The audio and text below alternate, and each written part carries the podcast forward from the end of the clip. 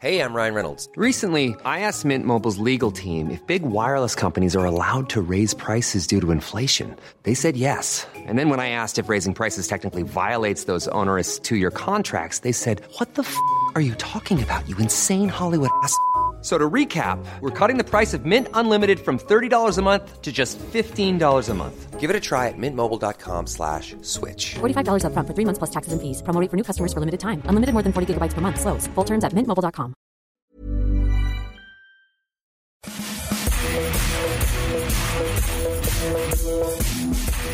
Bonjour à tous et bienvenue dans l'FC Stream Team. Je suis Martin Mosnier, journaliste à Eurosport et pour m'accompagner, Maxime. Ah, attends, attends, attends, attends, attends, attends, attends, avant de me présenter, parce que je sais que tu vas faire ça, et tu sais que cette séquence est peut-être la plus euh, attendue de l'émission. D'ailleurs, ça va peut-être remettre en cause la suite derrière. Euh, aujourd'hui, on a reçu euh, une lettre très sympa signée Tristan Mausurga qui dit des choses super sympas sur eurosport.fr. Ça fait plaisir parce que c'est pas toujours qu'on soit des belles lettres comme ça. Et il a cité notamment un passage qui m'a beaucoup intéressé qui dit qu'il écoute la Stream Team alors qu'il n'est pas un grand fan de foot qui est plutôt sympa aussi. Et il dit J'apprécie grandement Martin et sa manière de présenter Maxime. Alors là, j'ai envie de te dire, Martin, euh, comme on dit en anglais, The floor is yours. C'est à toi d'être bon parce que là, tu es écouté aujourd'hui. Donc, eh ben, sors-nous ta, plus belle vanne, ta plus belle présentation parce que là, je peux dire, il y a du monde qui écoute. Ok, donc c'est pour toi, euh, Tristan. Il est à Eurosport, ce qu'Ulrich Ramé fut au Bordeaux des années 2000, le gardien du temple à valeur sûre. Il est à cette émission, ce que Christophe Jallet fut à la Ligue 1 des années 2010. Pas le meilleur ballon au pied, mais toujours juste dans ses analyses. Comment ça va, Maxime Dupuis? Bah Ça va, écoute, c'est pas mal. C'est pas mal. C'est pas mal? C'est pas mal. Christophe Jallet, ça, ça, te va plutôt bien, non? Ouais, tu dis ça pour les cheveux? Ça t'ira surtout très bien dans 5 ans, Christophe Jallet. mais ça fait 10 ans que tu dis ça, regarde, ça bouge pas, regarde. Au contraire, bah. je me rends plume, jour après jour. Mm. Et alors, si vous voulez voir Maxime se remplumer, on rappelle hein, que toutes les vidéos, parce que là, vous, si vous écoutez ce, ce podcast, vous, vous savez peut-être pas à quoi ressemble Maxime Dupuis, donc il faut aller sur eurosport.fr pour voir les vidéos du FC Stream Team. Et bah, si vous voulez vous abonner à ce podcast, au FC Stream Team, comme Tristan vous suggère aussi, hein, euh, ah, qu'est-ce qu'il faut faire, Maxime? Eh ben, vous allez sur les bonnes plateformes de podcast, évidemment. Vous allez du côté de Apple Podcasts, Google Podcasts, Acast, Deezer, Spotify il y a un bouton à abonner quelque part, vous appuyez dessus, ce qui fait que tous les vendredis, vous recevez l'émission automatiquement dans votre téléphone ou ailleurs. Et puis en plus, comme vous nous aimez bien, vous mettez 5 étoiles et on reviendra la semaine suivante et Martin fera encore une magnifique présentation et il serait aura vraiment mauvaise le jour où, d'ici un an, j'aurai les cheveux longs jusqu'aux oreilles. Ouais, alors là, je pense qu'on a un tout petit peu de marge quand même, Maxime. Bah, euh, de quoi on va parler aujourd'hui? On va évidemment, évidemment parler de, de l'équipe de France alors non pas coiffure, même si on pourrait parler euh, coiffure au niveau de l'équipe de France, même si ça s'est assagi. D'ailleurs, ce serait un vrai sujet. ça s'est assagi. Hein. C'est un vrai sujet parce que ça s'est beaucoup assagi euh, alors qu'il y a eu une, période assez folle dans l'évolution capillaire des Bleus. 2014, c'était n'importe quoi. Là, on est sur un truc très classique et je, vu comme ça, je me demande quelle est la coupe de cheveux la plus excentrique l'équipe de France et je ne l'ai pas. ça reste, la, ça reste la, peut-être la touffe de Griezmann, mais bon, il se fait un petit, une petite couette, un petit bun. Mais ouais, c'est vrai que même Pogba est... sage aujourd'hui. Donc, euh, donc c'est vrai que bah, les coiffures, c'est plus vraiment un sujet en équipe de France, contrairement, contrairement à la tienne, Maxime. Ouais, le petit bun tirait très bien d'ailleurs. Euh, ouais, alors euh, il faut que je me laisse pousser les cheveux. Il faut que je me laisse pousser les cheveux. Mais sache que je fais un bun à mon fils de 2 ans et qu'il adore ça. oui, d'ailleurs, ne lui, alors, ne lui coupe pas les cheveux d'ailleurs, ça lui va très bien. Mais, merci Maxime. Alors de quoi on va parler aujourd'hui? On va, on va aborder un premier sujet avec, euh, on va se poser la question, quelle urgence pour Deschamps, quel trou euh, dans sa liste des 23, dans son groupe? Voilà, on fera, on essaiera de faire un petit tour du, du terrain de l'équipe de France. Et on essaiera, voilà, d'analyser un petit peu les faiblesses de ce groupe de l'équipe de France. En deuxième partie, Maxime, on parlera des tauliers Varane, Pogba et Griezmann. Ouais, Varane, euh, Pogba, Griezmann, c'est depuis l'Euro 2016, on va dire, même si Varane n'était pas là, mais sur cette période post-Euro, euh, bah, évidemment la colonne vertébrale de l'équipe de France. Et on va se demander si cette colonne vertébrale aujourd'hui fait encore sens, si elle peut encore résister, parce que c'est vrai qu'il y a un peu de mou, on va dire, dans la corde à nœud, que ce soit du côté de Varane, que ce soit du côté de Pogba et du côté de Griezmann. Et on se posera la question suivante s'il y en avait un demain à remplacer, parce qu'on est obligé, lequel serait le plus simple à remplacer avec ce qu'on a et avec ce qu'il apporte sur le terrain? Et on fera un troisième sujet sur l'expression il y a un peu de mou dans la corde à nœud. parce que celle-ci, je sais pas d'où tu l'as sortie, je sais pas d'où elle vient celle-ci, mais elle vient très très loin, il y a un peu de mou dans la corde à nœud.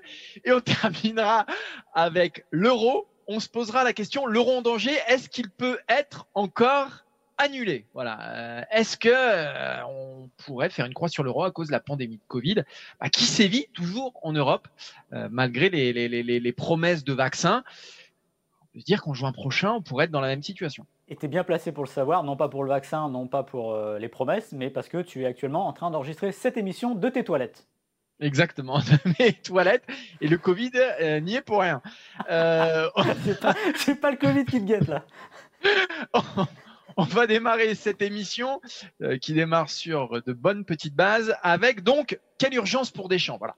On va se poser la question avec Maxime. On va faire un, petit tour du, terrain euh, des, Bleus, de, la liste des 23 aussi. On va se demander quels sont les trous avant les, deux derniers matchs euh, bah, de 2020. Où est-ce qu'il y a encore des faiblesses dans ce groupe de l'équipe de France? Ou est-ce qu'au contraire, on sait que le groupe est a priori cadenassé, la place prise euh, par euh, déjà euh, deux voire trois solides cadres. Maxime, on va démarrer avec avec les gardiens. Là, il n'y a pas trop de, suspense puisque il y en a trois qui se sont installés maintenant, qui semblent en tout cas installés pour l'Euro. C'est Lioris, Mandanda et Mike Maignan. Oui, c'est assez clair. On le voit dans cette liste-là d'ailleurs. Et Hugo Lloris, 118 sélections, bah lui évidemment c'est le taulier. Mandanda, il en est à 34, plus euh, une centaine sur le banc. Lui, il est aussi le deuxième taulier. C'est des joueurs qu'on a l'impression qu'ils seront là ad vitam aeternam, s'ils sont là depuis plus de, 10 ans, même 12 ans pour, euh, pour Mandanda. Et derrière, bah, il y a Mike Meunian qui semble avoir fait son trou, mais comme on le voit avec cette liste-là, bah, on a aussi Benoît Cossil qui est juste derrière. Et aussi, il ne faut pas l'oublier, euh, Alphonse Areola, le champion du monde. Donc oui, sur les gardiens de but, il y a ce qu'il faut, même si on peut imaginer que les trois, on les connaît déjà. Ce sera donc Lloris, Mandanda et très probablement Mike Maignan pour aller à l'Euro. Euh, si on se penche euh, dès le côté droit de la défense, arrière droit, que déjà, bah, il y a une petite zone, on va dire, orangée, parce qu'il y a des certitudes qui sont bordées d'incertitudes tout de même. Exactement. La certitude, c'est évidemment Benjamin Pavard, sauf blessure, il sera là à l'Euro, puis il sera titulaire. Euh, ensuite, derrière, c'est un peu compliqué quand on voit que Deschamps a appelé Ruben Aguilar, c'est dire si quand même le réservoir euh, bah, n'est pas hyper profond. Hein. Aguilar, on rappelle quand même, hein, c'est très très peu d'expérience internationale, voire pas du tout. Euh, donc c'est pour l'instant Léo Dubois qui est devant parce que voilà, il a joué la Ligue des Champions notamment avec nous, on sait que ça compte. Mais Léo Dubois, il est loin d'être indiscutable, donc on n'est pas à l'abri d'une météorite qui déboule et qui remet tout ça en cause. Euh, dans l'axe droit, c'est un peu pareil, Maxime. Derrière Varane, il y a beaucoup de monde, beaucoup, beaucoup de monde. Mais finalement, aucune tête qui dépasse vraiment. On a Kurt Zuma pour le moment parce qu'il fait un bon début de saison avec Chelsea, et puis parce que parce que voilà, ça fait bah, ça fait longtemps mine de rien qu'il a appelé en équipe de France. Mais il y a du monde derrière et c'est très difficile d'avoir une hiérarchie claire. Là encore, on a mis une zone un peu orangée parce que derrière Varane, c'est un peu plus flou. Oui, c'est un peu plus flou et ce que tu dis autour de Zuma est vraiment révélateur. C'est-à-dire que Zuma, il est en équipe de France depuis, je crois, à peu près 5 ans. Euh, il n'a que 6 sélections, dont celle-là. Et on sent qu'il n'y a pas une solution très nette derrière Varane, mais c'est aussi parce que, bon, on sait Rami a terminé, etc. Mais c'est aussi parce que justement Varane est le taulier. Donc c'est une jaune que je dirais orange clair parce que on est censé avoir quand même une solution première qui est importante, c'est-à-dire Varane, mais comme tu dis, reste à trouver euh, le parfait complément et le, gars qui viendrait en cas de coup dur. Et pourquoi pas Zuma? Il fait un début de saison euh, très remarquable avec Chelsea, et peut-être que finalement, c'est peut-être son moment à Zuma. Mécano, Koundé et Fofana, qui est monstrueux avec Leicester, euh, sont quand même des, recours qui peuvent être intéressants, qui pour le moment manquent, un petit peu d'expérience. À gauche, à côté de Varane, ça semble être déjà plié, avec même si Clément Langlais a été je vais dire catastrophique, c'est peut-être un peu un, mot un peu dur, mais a été très bon, pas très bon, oui, euh, pour utiliser la litote euh, face à face à la euh, Clément Langlais et Presnel Kimpembe. alors la hiérarchie pour le poste de titulaire est floue. Peut-être que Kimpembe a pris les devants, notamment après son match face au Portugal, en muselant Ronaldo notamment. mais en tout cas, ces deux-là semblent avoir un petit peu d'avance sur un troisième larron qui pourrait être Émeric Laporte, mais qui semble loin aujourd'hui dans, l'esprit de Didier Deschamps. Ouais, il y aurait une vraie logique à mettre pour moi Kim Pembe euh, à côté de, Varane, parce que là on est sur deux défenseurs centraux avec un profil différent, quelqu'un qui est plus en duel dans le contact et l'autre qui est plus sur la relance et la couverture. Donc sur le papier, c'est vrai que ça ressemble à quelque chose. Et cette zone-là, si on avait dû, entre le vert et orange, on est quand même vers un orange très très clair qui tourne au vert. On va dire qu'au moins sur les titulaires, on a quelque chose d'assez clair. c'est À encore gauche, plus c'est clair de chez clair, Maxime. hein. C'est clair, c'est clair. Voilà, Euh, Lucas Hernandez est revenu, on a vu ce qu'il a fait. Euh, c'est la lignée de sa Coupe du Monde qui est excellente. Euh, son remplaçant, tout trouvé, semble être. Encore une fois, j'ai envie de dire digne, parce que digne, ce sera. euh, quand on tirera peut-être le fil de sa carrière en équipe de France, à moins qu'il passe devant un moment sur une blessure ou peut-être que sur sa forme, ça restera quand même une solution de sécurité quand même XXL. On l'a vu euh, face à la Finlande avec euh, Marcus Thuram, c'est le seul joueur qui a apporté euh, une forme de satisfaction. Il est excellent avec Everton. Donc à gauche, a priori, sauf blessure et sauf évidemment mes formes exceptionnelles, c'est à peu près plié sur les deux personnes qui iront à l'Euro. Et simplement, pourquoi ne pas mettre Lucas Hernandez en axial gauche, Lucas Digne euh, en arrière gauche Ça pourrait euh, permettre de les faire jouer tous les deux. Euh, surtout que Lucas Hernandez, on sait qu'au Bayern Munich, il sera appelé euh, à, à- jouer sans doute axial euh, très très rapidement. Donc euh, pourquoi pas, ça pourrait être une solution.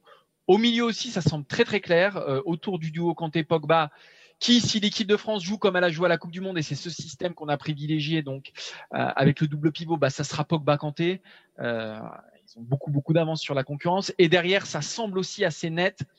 Il y a trois hommes qui se détachent. Euh, Rabiot, Eduardo Camavinga, puisqu'il a fait d'excellents débuts avec, avec l'équipe de France, et évidemment Corentin Tolisso, qui est le couteau suisse et qui est sans doute le recours numéro un derrière, euh, derrière Paul Pogba. Et ces cinq-là ont beaucoup, beaucoup, beaucoup d'avance sur Nzonzi, qui s'est un peu grillé en plus face à la Finlande, et qui est quand même sur des prestations, Ouais. j'allais dire rarement mauvaises, sauf la Finlande, mais souvent neutres.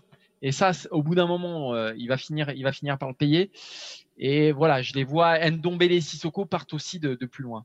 Ouais, et puis comme tu le dis, pour euh, Nzonzi, c'est pas la première fois. Et c'est surtout, c'est pas tant qu'il se rate ou qu'il se réussit, c'est souvent neutre, comme tu le dis.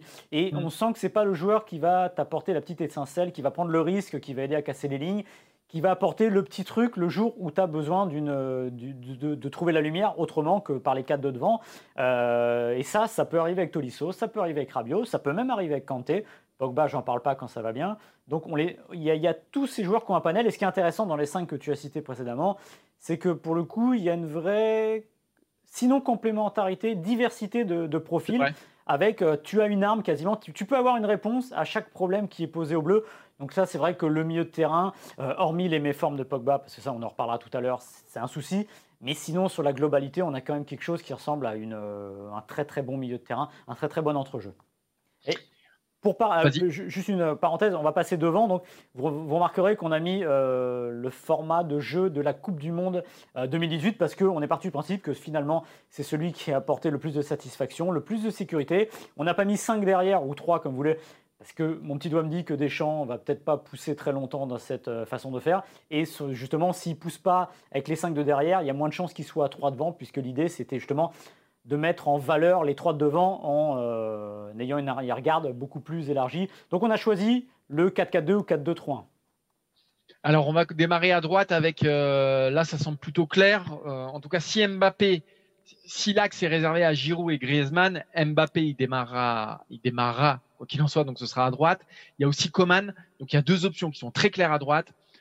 On va pas y passer euh, 107 Ouais. ans. Tovin, il est très très loin, euh, les autres aussi. Donc, euh, a priori, euh, Coman, Mbappé. Devant Maxime, derrière Giroud et Griezmann, qui sont évidemment encore inévitables et incontournables, et ce sera sans doute le cas en juin, sauf blessure. Il y a Martial, une des rares têtes qui dépasse. Ouais. Mais derrière Martial, euh, c'est le flou le plus, le plus total.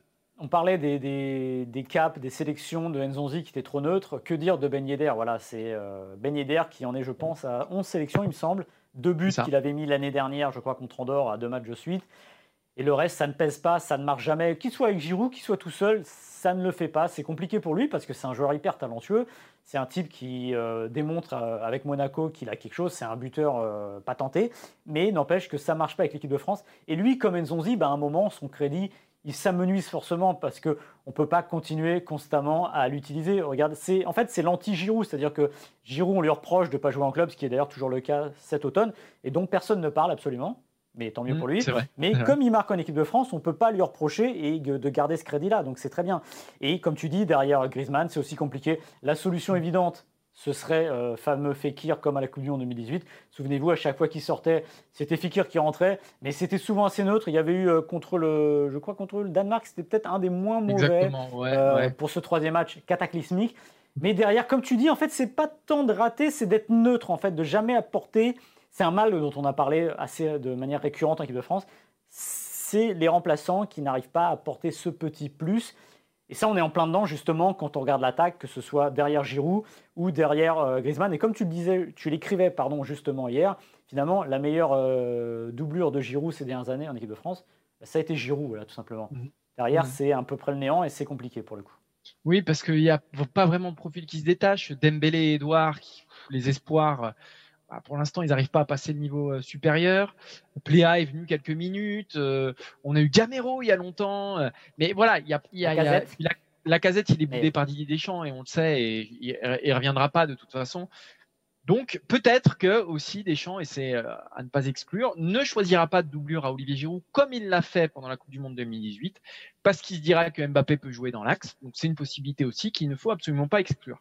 Reste, Maxime, le gros point noir ou le gros point rouge de cette, euh, bah, construction de groupe, c'est que depuis que Matuidi est parti euh, aux États-Unis, eh ben, on se rend compte que c'est très difficile de le remplacer parce qu'on peut avoir des profils, Mbappé, Coman par exemple, qu'on peut mettre à gauche, mais qui auront du mal à stabiliser le 11 parce qu'on sait que défensivement c'est un peu plus compliqué, voire beaucoup plus compliqué pardon que, que Matuidi.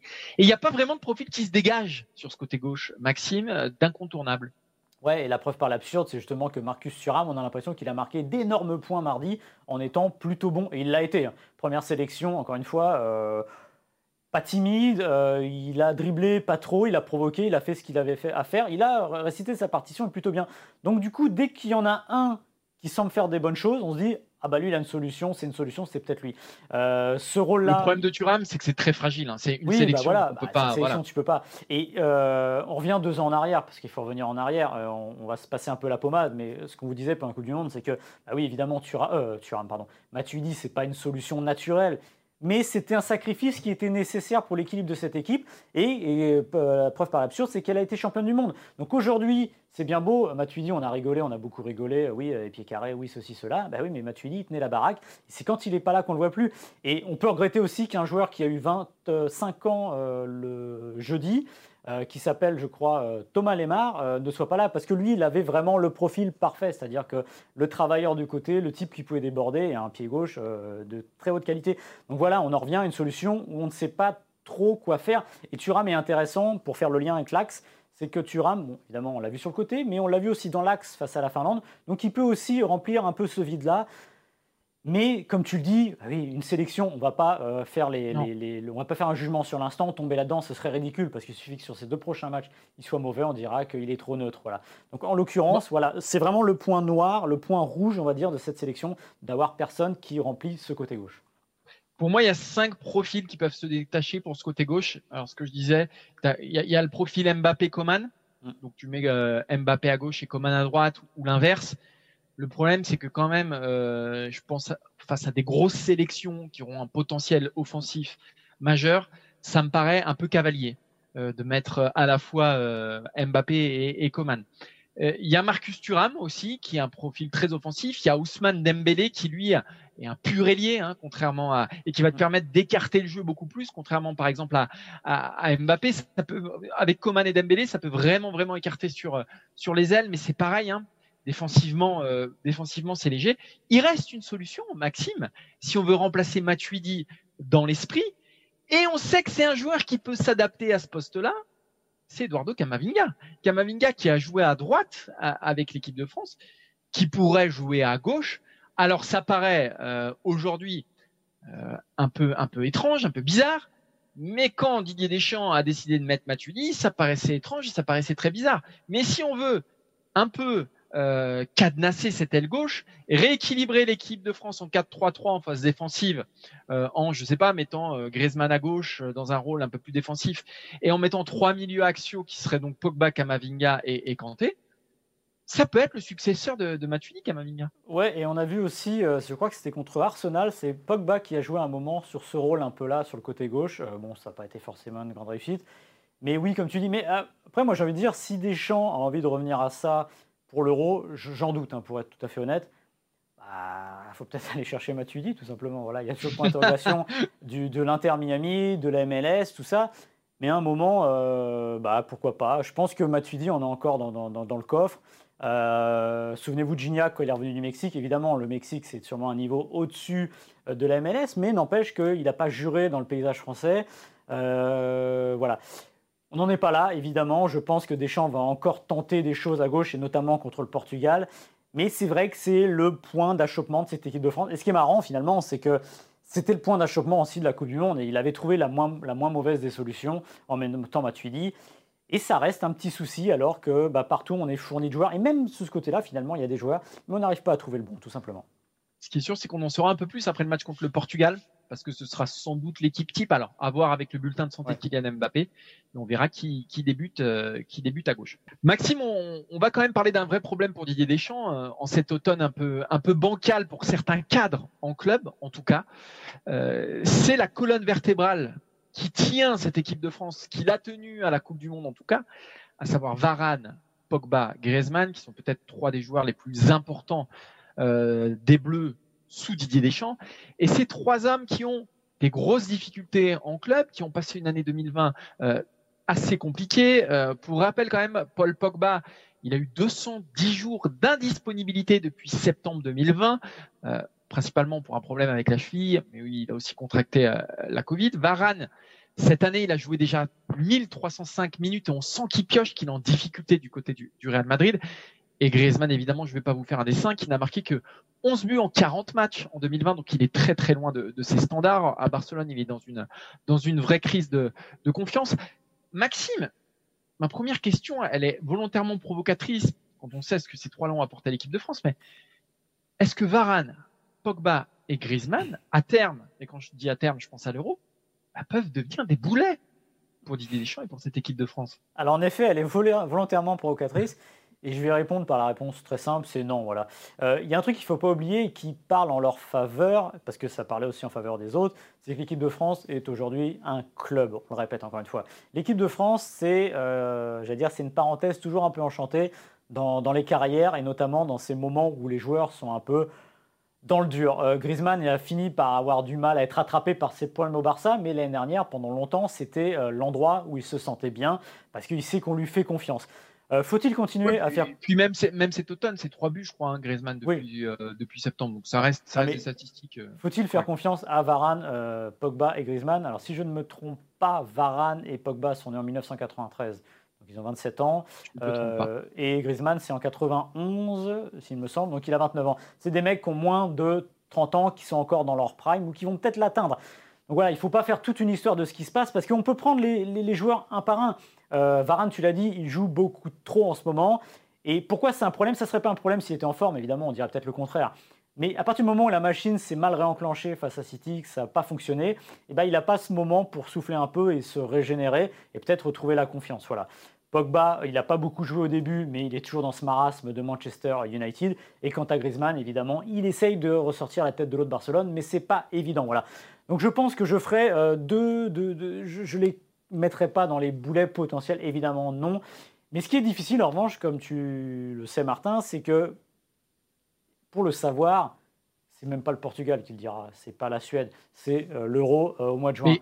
moi, c'est ce qui me donne beaucoup, de confiance en ces trois-là. Voilà. C'est que même si, même si Deschamps les prend, prend un Varane lessivé par une saison trop longue avec le Real Madrid, s'il prend un Paul Pogba euh, je ne sais pas, qui fait trois mois sur le banc, imaginons entre février et mai, et qui prend un Griezmann euh, en crise totale de confiance, qui a marqué, je ne sais pas, huit buts cette saison.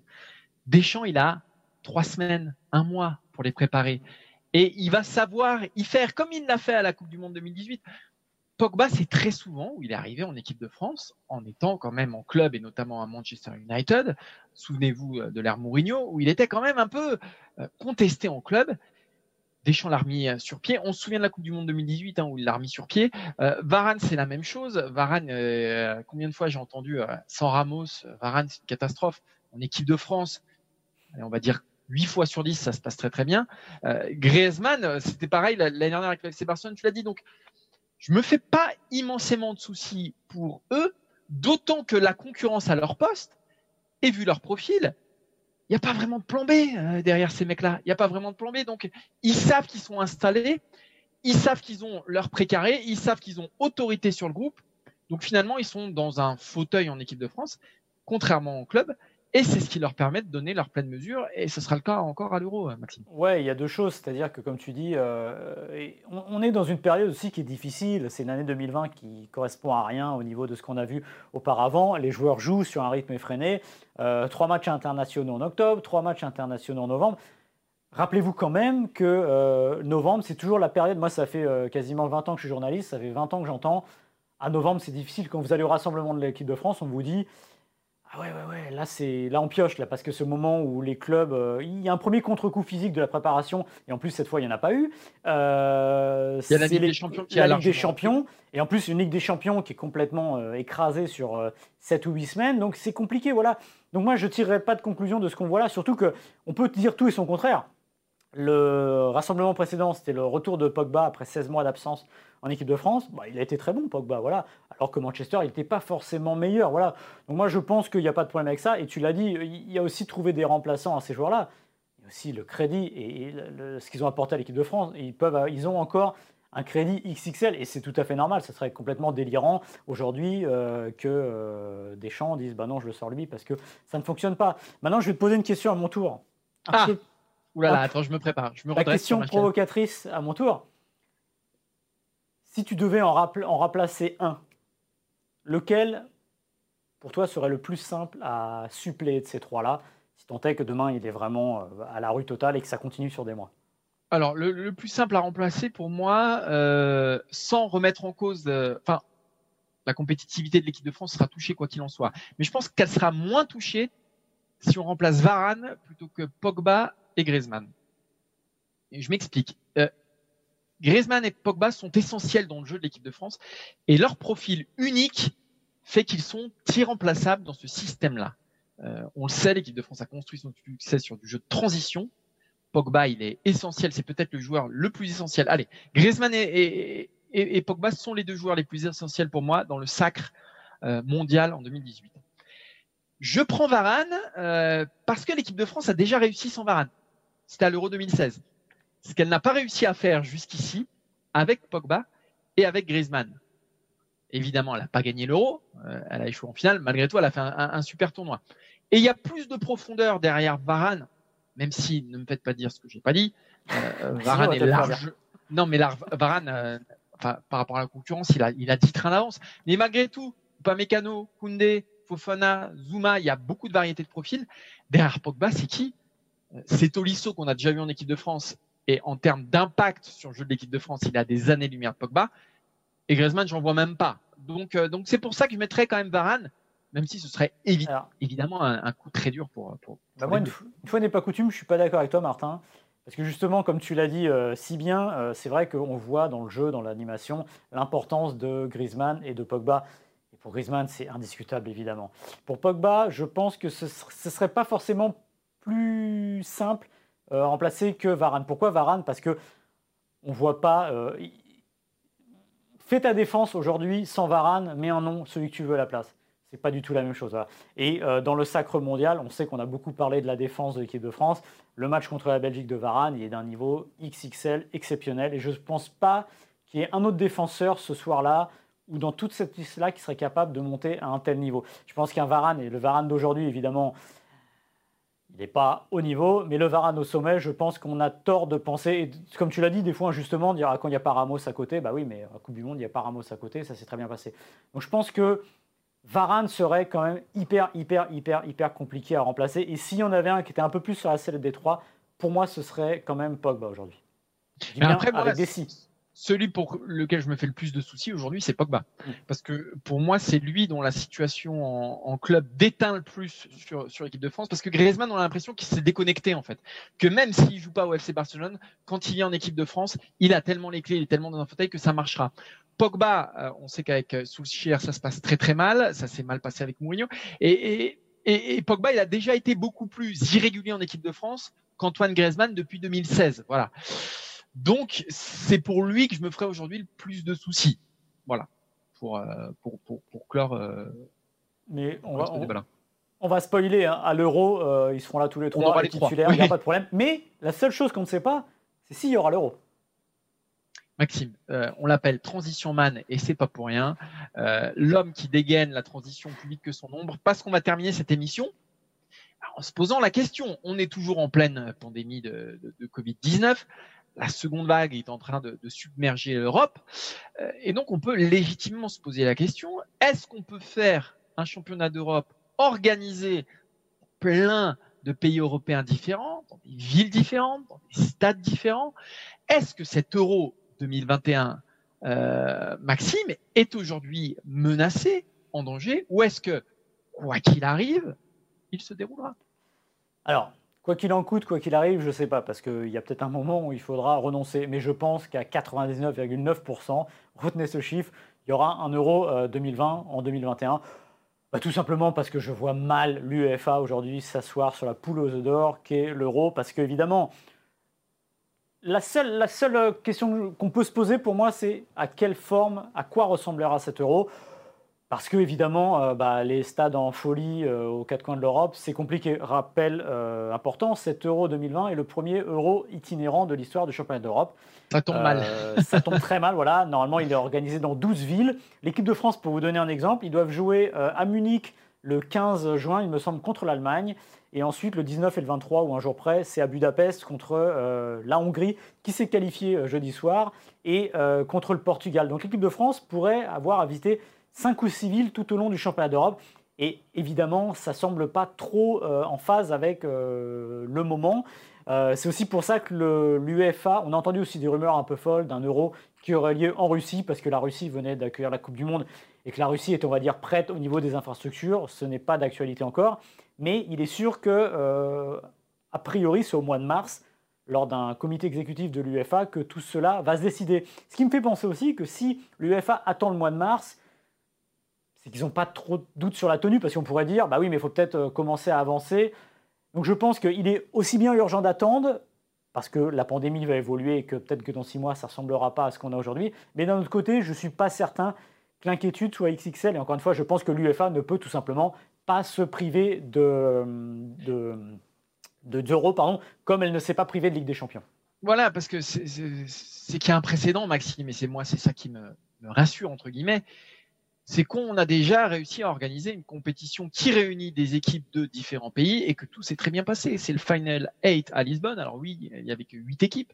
C'était sur un temps un peu plus ramassé. Malgré tout, le Final 8 a montré la voie à suivre potentiellement pour l'euro, si toutefois la pandémie, il y a une troisième vague, une quatrième vague ou, que sais-je, si la pandémie ravage encore l'Europe comme elle, comme elle, comme elle ravage l'Europe aujourd'hui, il y a toujours cette solution à d'organiser dans un ou deux ou trois pays qui sont très proches euh, cet euro-là. Moi, je prends. Euh, on, sait que la, finale et la demi-finale vont se jouer à Londres, doivent se jouer à Londres. Si, euh, je ne sais pas, les pays de l'Est sont particulièrement touchés, ou si, pourquoi ne pas regrouper toutes les équipes dans un pays ou même dans une ville comme Londres, on fait, on crée une bulle comme on a créé euh, à, à Lisbonne, comme on a créé en, NBA de façon encore plus euh, drastique, et on fait jouer 7 euros dans la ville de Londres, euh, qui est, alors au niveau infrastructure, il y a 150 stades de, de première ligue. Hein.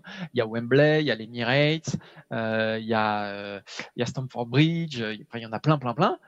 Donc, si vous voulez, il y a des solutions de recours, il y a des voies de garage euh, à, à, 7 euros. Si toutefois il ne peut pas se jouer euh, dans cette constellation de pays comme c'était prévu à la base, je pense que l'UEFA a, un deuxième coup dans la manche.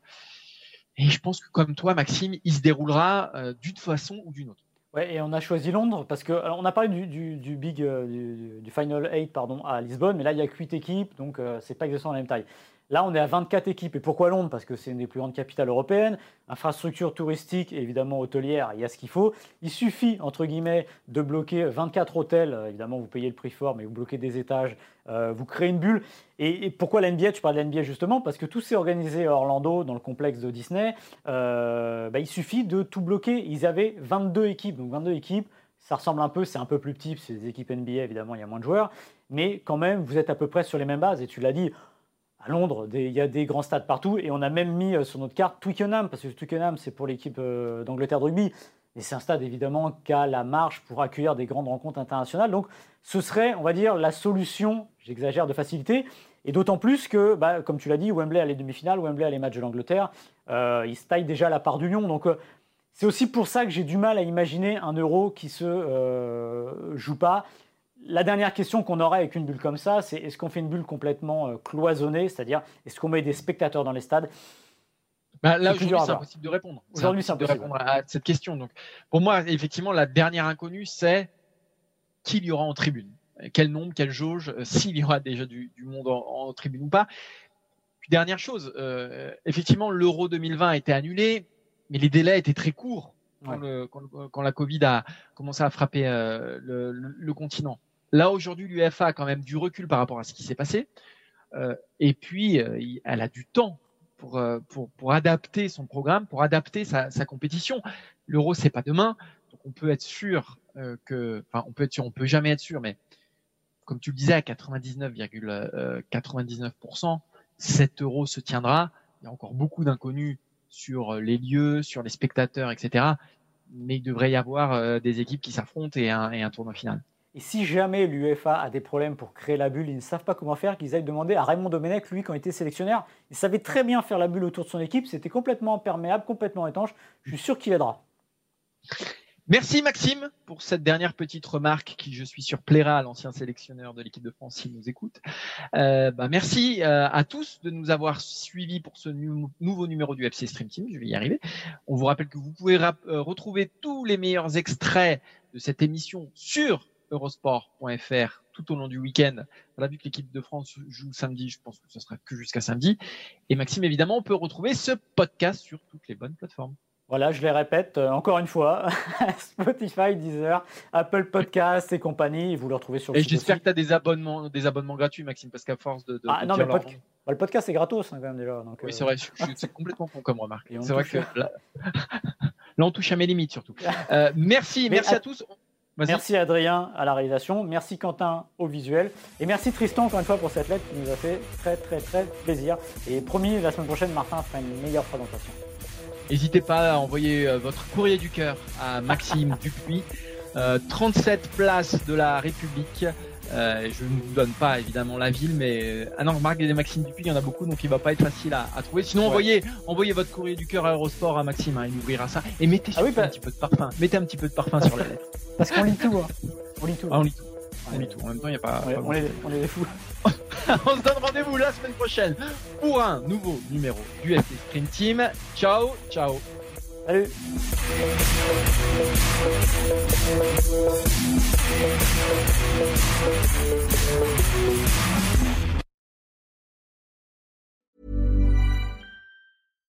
Hi, I'm Daniel, founder of Pretty Litter. Cats and cat owners deserve better than any old fashioned litter. That's why I teamed up with scientists and veterinarians to create Pretty Litter. Its innovative crystal formula has superior odor control and weighs up to 80% less than clay litter.